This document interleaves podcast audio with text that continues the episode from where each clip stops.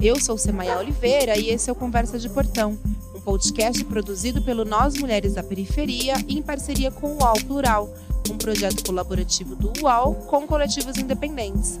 Semanalmente, nós ouvimos a opinião, análise ou história de mulheres sobre notícias que são importantes para nós.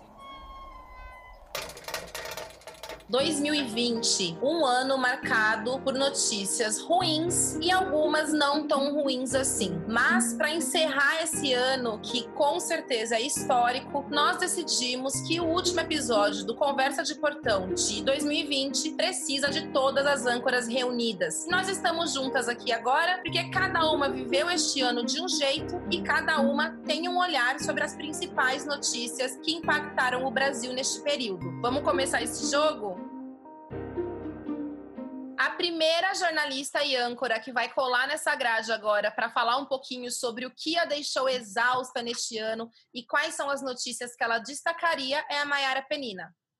Oi, gente. Eu acho que esse ano, para as mulheres, foi mais um ano em que a gente mostrou como a gente leva este mundo, este Brasil, com cuidado. E quanto o cuidado é revolucionário. Eu acho que isso é o que mais fica para mim, assim, desse ano. Quando a pandemia começou, eu achava que era uma corridinha, né? Que ia durar só 15 dias, 20 dias e tal. E, na verdade, o tempo foi passando e a gente viu que era uma maratona.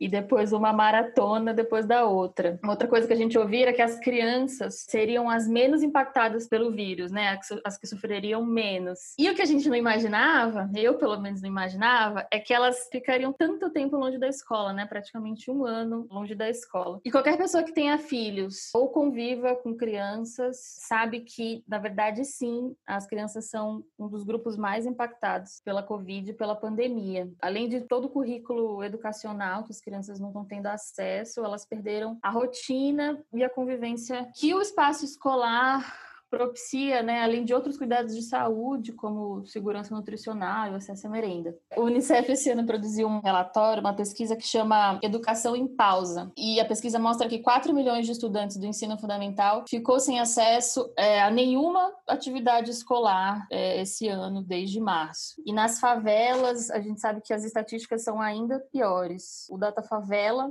uma pesquisa da CUFA, diz que 55 dos estudantes das favelas do Brasil estão sem estudar durante a pandemia. E a gente sabe que quem tenta suprir essa falta da escola são as mulheres, são as mulheres mães, tanto emocionalmente quanto financeiramente. Então, aí que o auxílio emergencial, na nossa cobertura, na cobertura do Nós esse ano, se mostrou muito importante nesse sentido. Foi abril quando o governo anunciou a primeira parcela do auxílio eu fiz uma matéria ouvindo mulheres, mães, solos, chefe de famílias e três economistas, três mulheres economistas que contaram sobre a importância dessa política para mulheres é, chefes de família como uma necessidade de, de garantia de vida. Essa matéria tem um serviço também de como acessar o auxílio, mas tem reflexões de como economicamente as mulheres são importantes para o Brasil. Assim. Então, se você não leu, leia, que tá da hora. Um outro grupo de mulheres que eu ouvi este ano foi da, de mães que estavam prestes a voltar ao trabalho, terminando a licença maternidade e sem ter com quem deixar os bebês aí de quatro ou cinco meses, porque as creches estavam fechadas, né? Continuam fechadas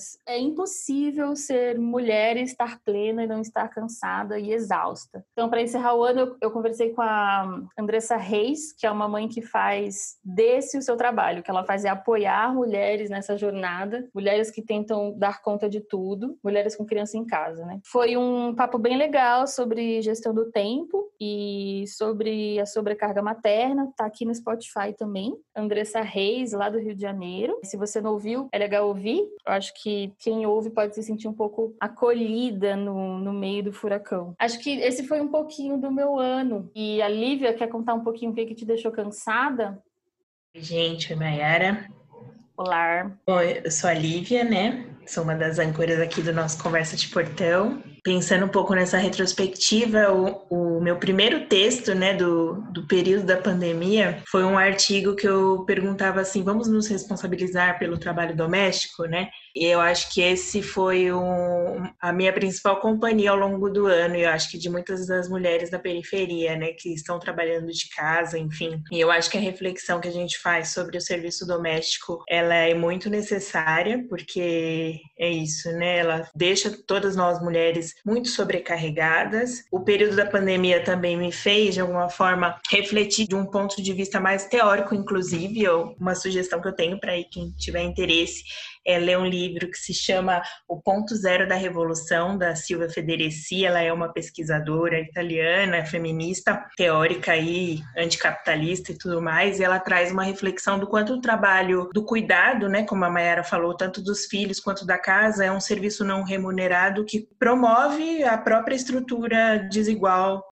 social que a gente vive, né? Então, quando a gente reflete sobre trabalho doméstico, a gente reflete sobre a vida de cada uma das mulheres individualmente, mas também como uma proposta de futuro social que a gente pensa coletivamente para o futuro. Então, eu gosto muito de trazer esse tema, né? Para trazer alguns dados, né? Se a gente for pensar um pouco isso, 49%, segundo uma pesquisa da Febraban que saiu esse ano, 49% das mulheres entrevistadas indicaram que começaram a trabalhar mais durante o período da pandemia né, por conta dos, dos, serviços domésticos, né? E também saiu esse ano uma pesquisa do, do próprio IBGE, que é aquela por domicílios, né, do, desse ano, que pontuou que as mulheres, em geral, dedicam 10 horas a mais por semana de, com serviços domésticos do que os homens. Então, eu acho que quando a gente pensa em serviço doméstico e em estar em casa, em uma situação de confinamento, quanto a casa, que também é o espaço do descanso, mas às vezes ela é opressiva também, né? Uma pauta que eu me envolvo muito, me interesso muito, do quanto as atividades culturais ficaram estacionadas na pandemia, né? Quanto isso também faz falta para mim pessoalmente, sair, ir num cinema, ir num show, mas também pensando nos trabalhadores da cultura de modo geral, né? Eu conversei com alguns, a gente no começo do ano entrevistou algumas dessas mulheres, artistas periféricas, que relataram como estava difícil também para elas essa situação de não ter trabalho, com as atividades todas interrompidas e quanto elas também estavam tendo que se virar aí nas atividades online, é, nas lives, enfim. Eu acho que a gente refletiu também bem um pouco sobre a questão do quanto a casa pode ser perigosa para as mulheres, né? É, pensando também na violência doméstica. E a Bianca falou um pouco sobre isso, né, Bianca? Acho que você queria que você comentasse um pouquinho para a gente. Oi, gente.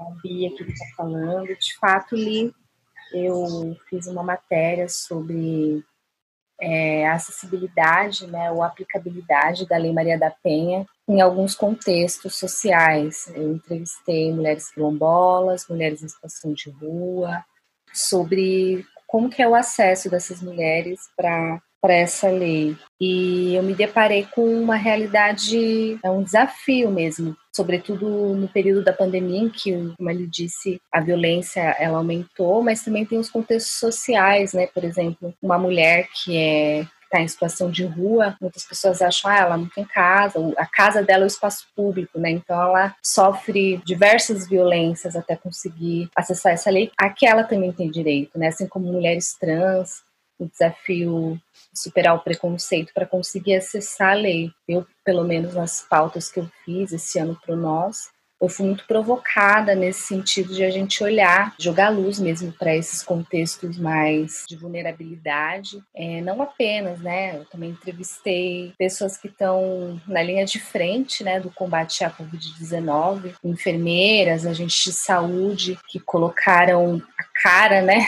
digamos assim, e os braços e o corpo para conseguir de alguma maneira atuar, né, no combate. Elas relataram não apenas os desafios no, no trabalho, elas também colocaram os desafios pessoais, né, de ter que conviver com, com os familiares, de ter medo de passar, enfim, a doença para as pessoas que elas amam. Então, foi um desafio muito grande para elas também, para quem trabalha com saúde e em contextos periféricos, né, em que as pessoas moram em, em situações em casas precárias, é às vezes um cômodo Então, você atuar na proteção, de alguma maneira tentar fazer com que as pessoas entendam a complexidade do vírus e, e tudo mais, nesses contextos de precariedade, foi um desafio para elas também. E perpassando tudo isso, tinha as nossas realidades pessoais, né? Tipo, no começo da pandemia, assim como todo mundo, a gente estava numa pilha, né? Ninguém sabia ao certo quanto tempo tudo isso ia durar e até a gente se estabilizar. Eu achei que eu fosse surtar no começo, só muita terapia mesmo para dar conta, assim e foi muito difícil. E acho que a gente também lançou coisas importantes nesse ano do Nós, assim, entre essas coisas para falar um pouco da pandemia e dos números, foi o Curvas das Periferias, que foi um boletim que a gente fez e a Regi, a Regiane, ela pode falar um pouquinho mais para vocês. Oi, gente, eu sou a Regiane e, como a Bia falou, esse ano eu fiquei bastante dedicada a um projeto novo que a gente fez em parceria com Alma Preta, que chama Curva das Periferias. No meio da pandemia, assim, enfim, como as meninas já contaram, a gente imaginava que ia ser um período rápido, né? E de repente a curva não baixava, o número de casos não diminuía. E uma coisa que a gente observou é que os dados, eles sempre eram trazidos a nível nacional e no máximo estadual. Então a gente sentia falta de um acompanhamento dos nossos territórios, de entender como estava a pandemia nos bairros em que a gente mora, né? Os bairros em que a gente atua, as periferias da cidade de São Paulo. E aí a gente começou esse esforço de captar semanalmente os dados da Covid, tanto de contaminados quanto de mortes por Covid no site da prefeitura. E aí a gente passou começou a publicar com uma certa periodicidade, a cada 15 dias, um boletim em que a gente trazia um ranking dos cinco bairros com os maiores números, tanto de contaminados quanto de mortes, e os cinco bairros com o menor registro de número de casos e de mortes. E aí, no começo, a gente via o que a gente imaginava, assim, os bairros da periferia estavam no topo da lista, então Sapopemba, Grajaú, Capão Redondo, Brasilândia, Jardim São Luís, eram os bairros que quase toda semana estavam ali entre os maiores números de, de casos confirmados e de mortes por Covid. E os bairros mais centrais, como a Barra Funda, o Pari, a Sé, eram os bairros que mostravam menos registros, tanto de morte quanto de casos de Covid. Com o passar do tempo do boletim, uma coisa ficou muito claro pra gente: o cenário não ia se alterando. Então, Sapopemba é um distrito da cidade de São Paulo que, desde o começo da pandemia, é o primeiro da lista. Sapopemba é o que tem mais mortes e mais casos de Covid-19. E isso a gente está falando de dados que a gente acabou de pegar na semana passada, dados da prefeitura do dia 8 de dezembro. Sapopemba continua no topo da lista, assim como Grajaú, Capão Redondo, é, o Jardim Ângela, Jardim São Luís, é, a Brasilândia está no topo de mortes. E aí, uma coisa que chama a atenção da gente nesse acompanhamento de dados é que não existiu nenhum esforço do poder público de girar esforços para combater a pandemia de uma maneira localizada. No começo da pandemia, a gente viu movimentos como é, a luta por hospitais de campanha aqui na Zona Leste, que não conseguiu ter sucesso e a gente não conseguiu um hospital de campanha no começo da pandemia aqui na nossa região. Mas Sapopemba, Itaquera, São Miguel, Cidade Tiradentes sempre estiveram entre os bairros mais afetados pela Covid durante todo o ano. E agora, chegando o fim do ano e a gente está vendo a curva subir de novo desde novembro, são esses os, os hospitais dessas regiões que estão de novo superlotados. Outra pauta que eu acompanhei esse ano, que também foi um levantamento de dados, foi sobre o cenário da violência doméstica, que a Bia estava comentando, durante a pandemia. É, a SEMA também participou comigo dessa pauta e eu acho que a SEMA pode contar mais para gente. É, Regi, eu lembro bastante desse, desses dados e dessa reportagem. E lembro que acho que um diferencial da reportagem foi que a gente ouviu mulheres que trabalham nos CDCMs, né, que são os centros, alguns dos centros que aqui no município de São Paulo atendem, né, acolhem e orientam essas mulheres que estão num processo de saída do ciclo de violência. Então, é, essa reportagem foi muito importante porque ressaltou esse crescimento absurdo que a gente teve de violência doméstica, que era uma coisa que é, desde o ano passado, até mesmo com a eleição do Bolsonaro, a gente já esperava que esse número fosse aumentar, mas aí, com a pandemia, ficou uma situação muito, muito mais agravada. Então, é realmente essa reportagem foi uma das que marcaram bastante. Inclusive, tem um serviço muito legal nessa reportagem que ajuda as mulheres a encontrarem todos os pontos que aqui na cidade de São Paulo é possível encontrar orientação e direcionamento, às vezes para abrigo e coisas do tipo. Então, se você está nessa situação, se você conhece alguém que esteja, é só entrar lá no nosso site e fazer uma busquinha por essa reportagem que você vai encontrar as informações que você precisa, sendo de São Paulo. E aí, falando em números ainda, né, a gente teve aqui em São Paulo um aumento explosivo da violência policial, né? A letalidade policial aqui em São Paulo aumentou significativamente nos últimos meses, principalmente no primeiro semestre, a gente já teve esse diagnóstico, né? Os dados da Secretaria de Segurança Pública aqui de São Paulo mostraram esses dados. E pra gente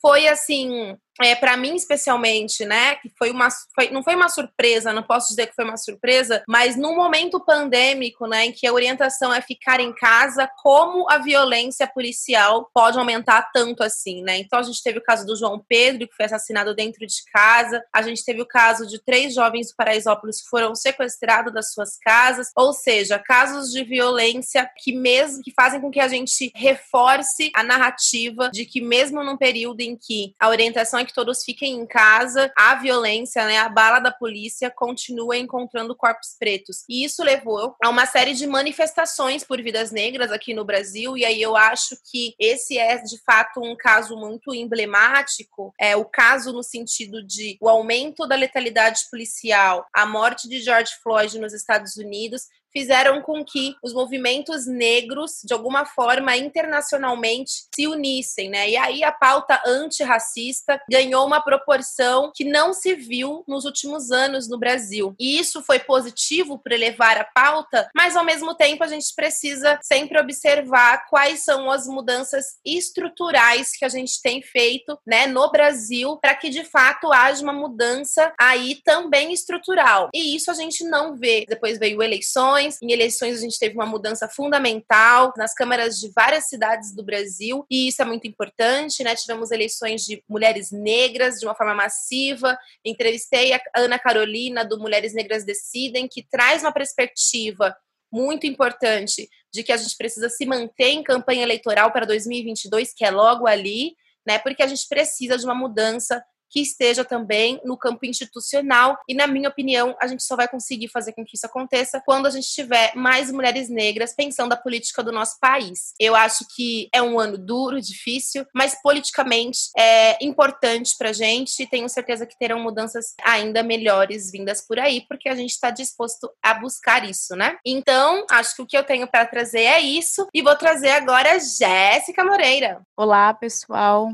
Aqui quem fala é a Jéssica Moreira, também uma das âncoras do Conversa de Portão e uma das cofundadoras do Nós Mulheres da Periferia. Esse foi um ano com certeza atípico para todas nós. Acho que o Nós Mulheres da Periferia conseguiu produzir muito mais do que os outros anos, mas ao mesmo tempo também muito duro, né, no qual a gente teve que se atentar muito para nossa saúde mental. Isso porque, né, tudo isso que Regiane trouxe, que Semaiá trouxe também, impactou as populações periféricas eh, e as mulheres negras principalmente, porque toda hora estava aparecendo nos noticiários, na televisão. Então foi um ano que o luto atravessou a nossa vida. Por mais que nós, enquanto população preta, sempre tivemos esse luto atravessado, nesse momento ele esteve mais escancarado, porque, como Regiane mostrou, um número maior de mortes por Covid-19 foi de pessoas negras e periféricas, que como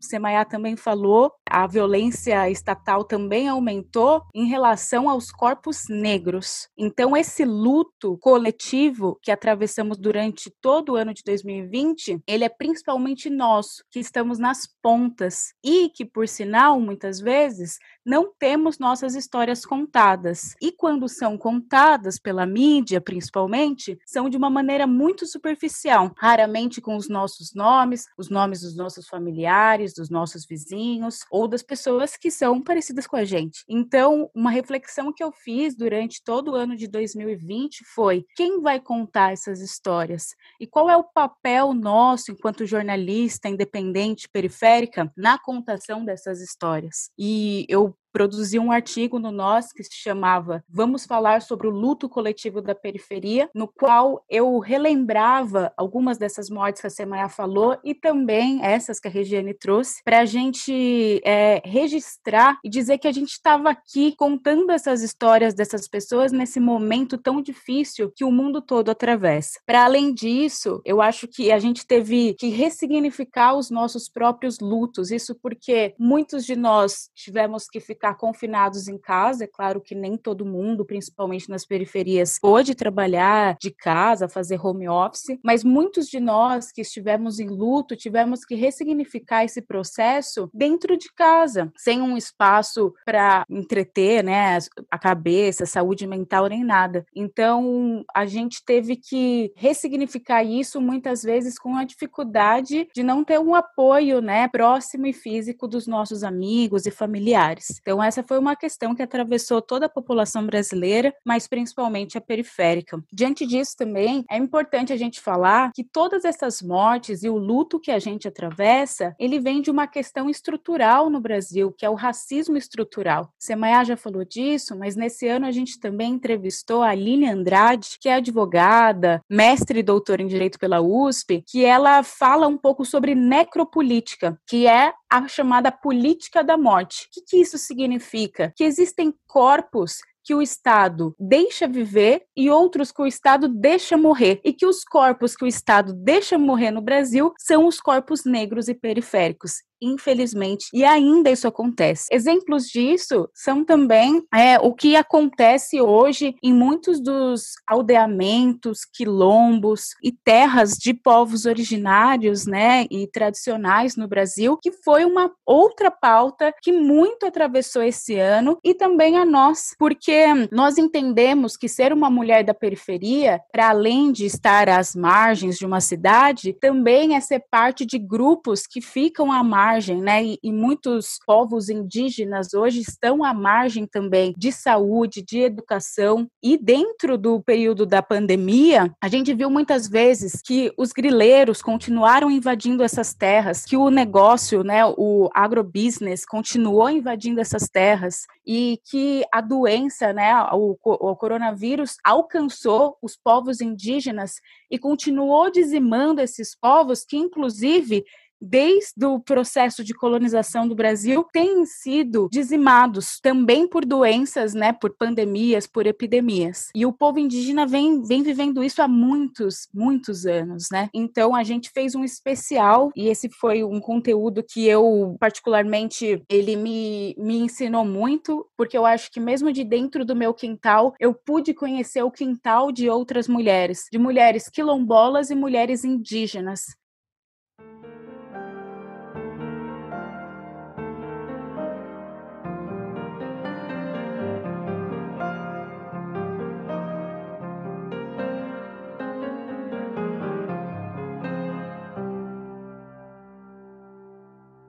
E agora nós vamos ouvir e conversar com a Elaine, que é o nosso sétimo elemento do Nós Mulheres da Periferia. Nós somos aqui, além das pessoas que pensam o jornalismo, né, que pensam o macro, nacional, mas nós temos um universo micro para gerir que dá bastante trabalho, gente. Fazer rodar um coletivo liderado por mulheres é um grande desafio, né? Não só por uma questão financeira, mas por uma questão estrutural do Brasil, né, de gênero também. Então, Elaine, conta pra gente quais são os desafios que você vê hoje, né, da sustentabilidade de negócios como nós e como outros negócios que você também tem cuidado da vida financeira.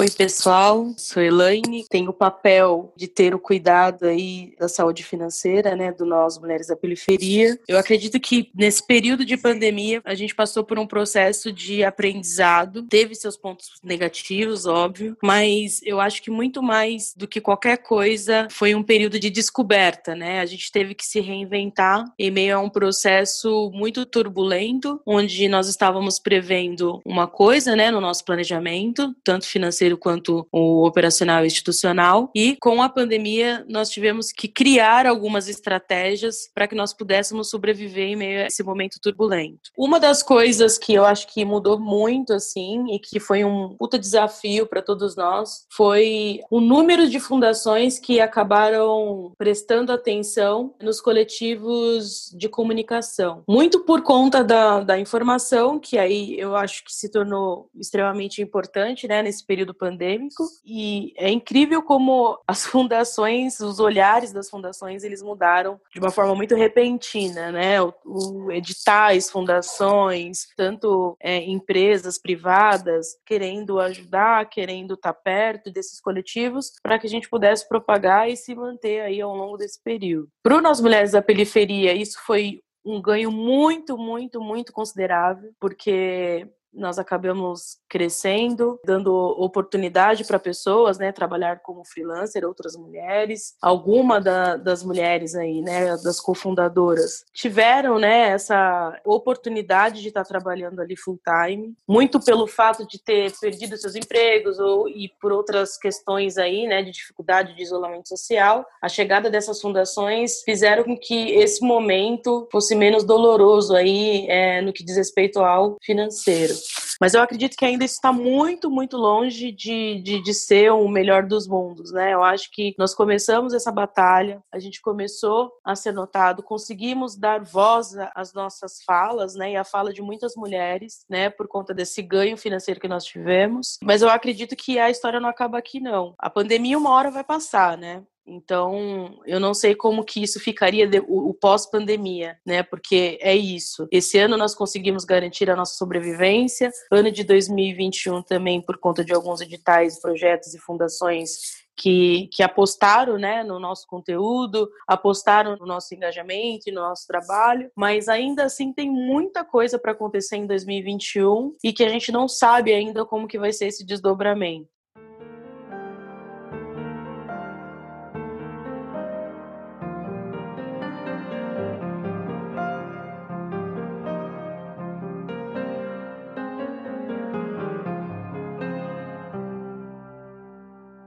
Isso aí, gente. Depois de todos esses desafios, essas notícias, 2021 está chegando, não vai aliviar e estamos preparadas. Como diz Pablo Vittar, a previsão do tempo diz que o céu fechou, o poder da vitória vai curar a dor. O temporal agora vai cair em mim, a chuva da vitória vai reinar no fim. Então, 2021 está quase aí. Desejamos um bom ano novo, uma boa virada de ano para todas e todos e todes. E é bom que estejamos preparados, porque o bagulho vai ser louco. Tchau, gente. Tchau. Feliz ano novo. Tchau, até Feliz aglomeração. Da alegria. Passa protetor tchau. solar. Tchau, gente. Até loguinho. Eu sou Semaia Oliveira e esse foi o Conversa de Portão, um podcast produzido pelo Nós Mulheres da Periferia em parceria com o UOL Plural, um projeto colaborativo do UOL com coletivos independentes. Semanalmente, nós ouvimos a opinião, análise ou história de mulheres sobre notícias que são importantes para nós. Você pode ouvir a gente no Spotify, Deezer, Google Podcast e por WhatsApp. É só se cadastrar na nossa lista de transmissão. Esse podcast foi produzido por Carol Moreno, trilha sonora e edição por Sabrina Teixeira Novaes e Camila Borges. Hoje eu fico por aqui e até a nossa próxima conversa de portão.